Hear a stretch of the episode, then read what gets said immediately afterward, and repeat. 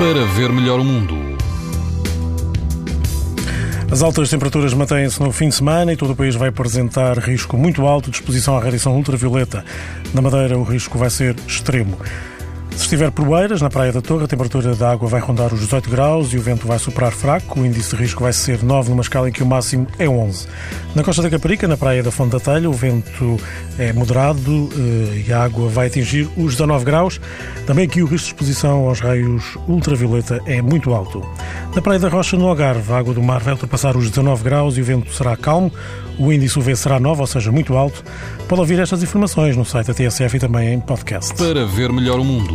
Uma parceria Essilor-TSF.